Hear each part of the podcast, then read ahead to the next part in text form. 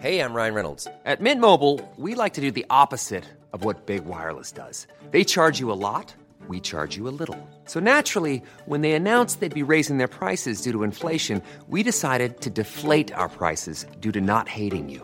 That's right. We're cutting the price of Mint Unlimited from $30 a month to just $15 a month. Give it a try at mintmobile.com slash switch. $45 upfront for three months plus taxes and fees. Promo rate for new customers for limited time. Unlimited more than 40 gigabytes per month. Slows. Full terms at mintmobile.com.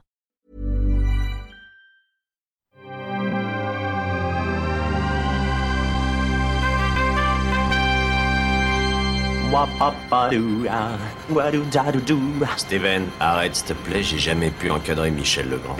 Salut c'est nos ciné, votre rendez-vous avec le cinéma présentement sous sa forme extra ball, courte mais intense, sortie de route en marge de nos émissions traditionnelles, une dizaine de minutes consacrées à un film d'hier ou d'aujourd'hui, en l'occurrence on fait dans l'actu puisqu'on va causer de High Flying Bird, le nouveau film de Steven Soderbergh tout juste débarqué sur Netflix, et on va faire ça avec mon camarade David Honora. Salut David. Salut Thomas. C'est nos ciné extra ball spécial High Flying Bird et c'est parti. Un amalgame entre la coquetterie et la classe. Tu es fou. Enfin, si ça te plaît. High Flying Bird donc nous parle de NBA du basket américain puisque on- ça nous met sous les pas de Ray Burke qui est agent de joueur au sein de la NBA et qui tente de convaincre un de ses clients, un joueur donc dont c'est la première saison en tant que pro d'accepter une, une opportunité un peu controversée euh, de carrière alors qu'on est en plein lockout, c'est-à-dire que les joueurs et euh, les, euh, la fédération sont en bisbille et qu'il n'y a donc plus de match. C'est ça David?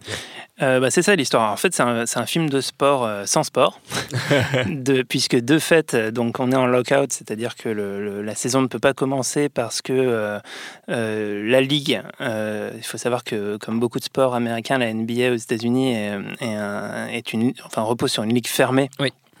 Qui fait que l'ensemble euh, des, clubs et des, euh, franchises euh, appartiennent à la ligue et sont, gérés de manière coordonnée. Et que donc chaque saison, la ligue négocie avec, alors je sais pas si chaque saison ou régulièrement en tout cas, la ligue négocie avec les joueurs et les contrats, euh, avec les, les joueurs et les agents pardon pour euh, pour négocier les, les contrats Oui. et puis un certain nombre d'é- d'éléments euh, comme le, le salary cap, et- etc.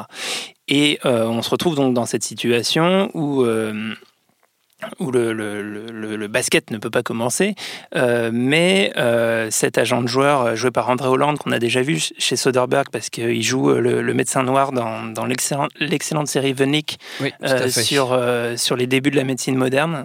Donc c'est un, super acteur.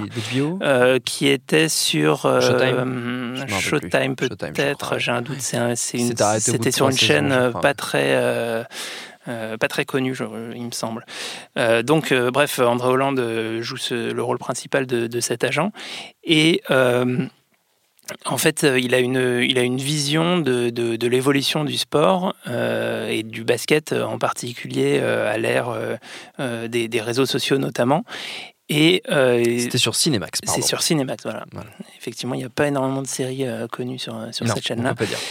Euh, et euh, donc, euh, il perçoit en fait le, potentiel de tout ce qui peut exister en dehors, des parquets. Et il y a toute la question de qu'est-ce qui dépend de, la ligue et qu'est-ce qui peut générer en fait comme, business, qu'est-ce qui peut être généré comme business à côté de ça.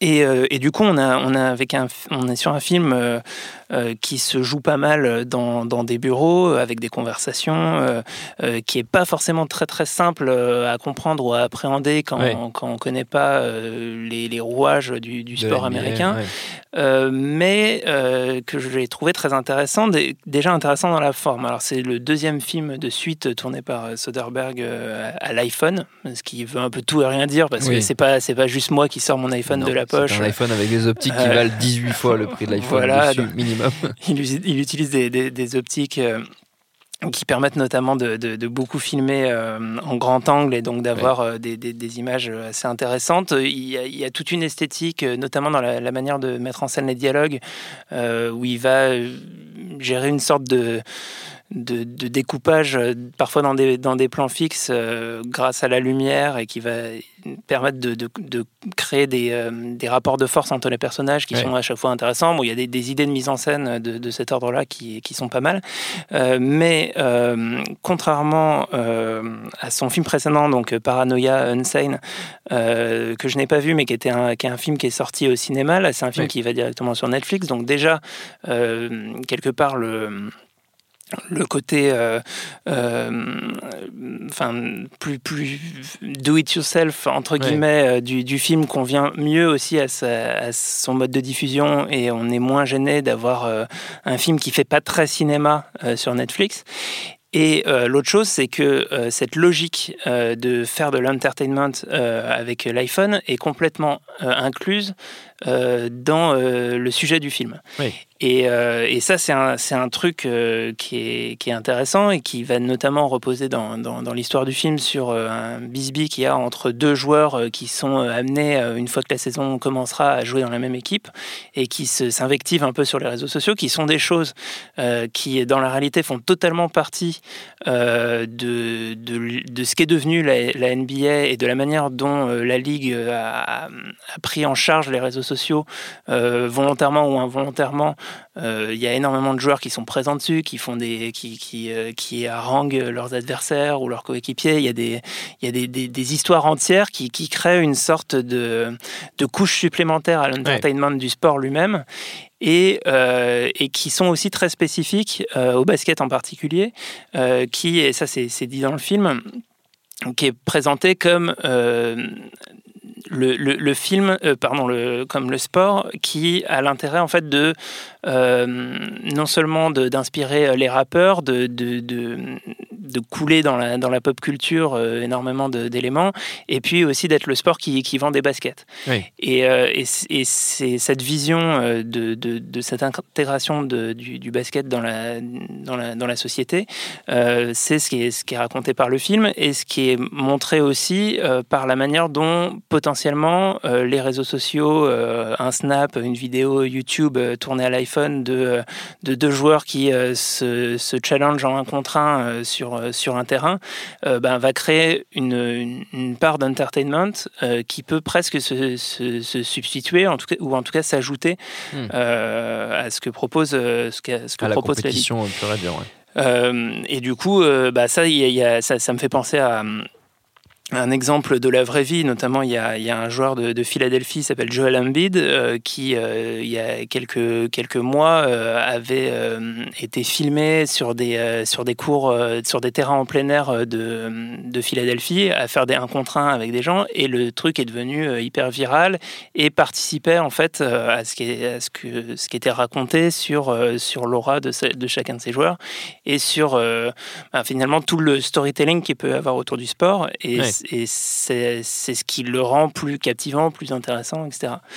Euh, moi, ce que je, que je trouve intéressant là-dedans, c'est que ça, ça s'inscrit euh, aussi dans, dans une part des, obsessions et des, intérêts euh, spécifiques de Soderbergh, qui, en fait, ma vision de Soderbergh, c'est que c'est quelqu'un qui, dès 26 ans, dès son premier film, euh, dès euh, Sex, mensonges et vidéo, euh, réussit à capter un truc euh, fondamental de, de son époque et aussi quelque chose de très important dans le rapport, euh, dans le rapport au cinéma et le rapport à l'image. Oui. Et la manière dont le niveau d'abstraction qui, euh, qui est fait par la, la, la- la prise d'image vidéo euh, devient un truc qui, euh, qui excite le, le personnage de James Spader. Euh, ben, là, pareil, il y a une réflexion sur euh, qu'est-ce que devient le sport à partir du moment où on le met en image et qu'est-ce que devient l'entertainment à partir du moment où n'importe qui peut capter de l'entertainment. Oui. Et il y a quelque chose qui, euh, qui arrive un peu en sous-texte à la fois de son film, euh, dans la manière dont il est fait et dans la manière euh, dont il raconte son histoire, c'est que l'entertainment aujourd'hui peut être produit littéralement par n'importe qui et que d'une certaine manière, peut-être pas le cinéma en salle, mais en tout cas, euh, un film comme celui-ci sur Netflix se retrouve concurrent finalement euh, de, de, de n'importe de n'importe quel snap ou, de- ou des vidéos de Joel Embiid euh, dont je parlais tout à l'heure euh, ou de, de- de n'importe quelle forme de, divertissement euh, euh, créé, sur, créé sur Internet. Donc il s'inscrit dans cette perspective Euh, et puis, euh, au-delà de ça, euh, bah, il développe tout un, tout un discours que je trouve bah, assez intéressant sur, sur le sport en particulier, sur aussi sa, sa dimension raciale. C'est un, un, sport, le, le basket, en tout cas la NBA qui est, qui, est, qui est, joué très majoritairement par des, des, des joueurs noirs, et afro-américains. et, et, du coup, euh, et ça c'est traité même littéralement dans le film, il y a euh, euh, un questionnement sur les, les, enjeux raciaux des, des, rapports de force, et notamment le lockout. C'est pas anodin parce qu'en fait, c'est une opposition entre une majorité de joueurs noirs avec une majorité de, de, de présidents de, de, franchises, qui, sont, qui sont blancs. Donc il y a ce, ce, ce discours, c'est écrit par le scénariste de Moonlight. Oui. Et, euh, euh, et, puis c'est intéressant de voir euh, bah, voilà, comment, le, comment la, question du, corps athlétique noir est mis en perspective, sans, sans trop dévoiler la fin, mais c'est vraiment par la scène finale ce qui, ce qui, est, ce qui est vraiment questionné dans ce film. Et puis... et puis, c'est aussi euh, un ensemble d'éléments de, qui permettent de, de, remettre en question euh, l'histoire de ce sport, l'histoire du sport en général, qui a été longtemps euh, intégré dans la ségrégation, et qui raconte aussi, et c'est l'objet d'une sorte de, gimmick dans le film, bah, parfois de, comparaison avec l'époque de l'esclavage. Et à l'époque de l'esclavage, il y avait des, des, des combats d'esclaves, des choses comme ça, où pareil, le, corps euh, et la, masculinité des esclaves noirs euh, étaient euh, utilisés en plus de tout à des fins, d'entertainment. Et, voilà, qu'est-ce qui a vraiment changé fondamentalement aujourd'hui à, l'aune de, de High Flying Bird? Et c'est à voir sur Netflix. voir sur Netflix. Vous pouvez même le regarder sur votre téléphone, comme ça vous poussez le, ah bah la réflexion méta de, de, la, de, la, réalisation de Soderbergh jusqu'au bout. Notre temps est écoulé. Merci David, merci à Solène à la technique binge.audio pour toutes les infos utiles. On vous dit à très vite. Je préfère partir plutôt que d'entendre ça, plutôt que d'être sourd. Binge.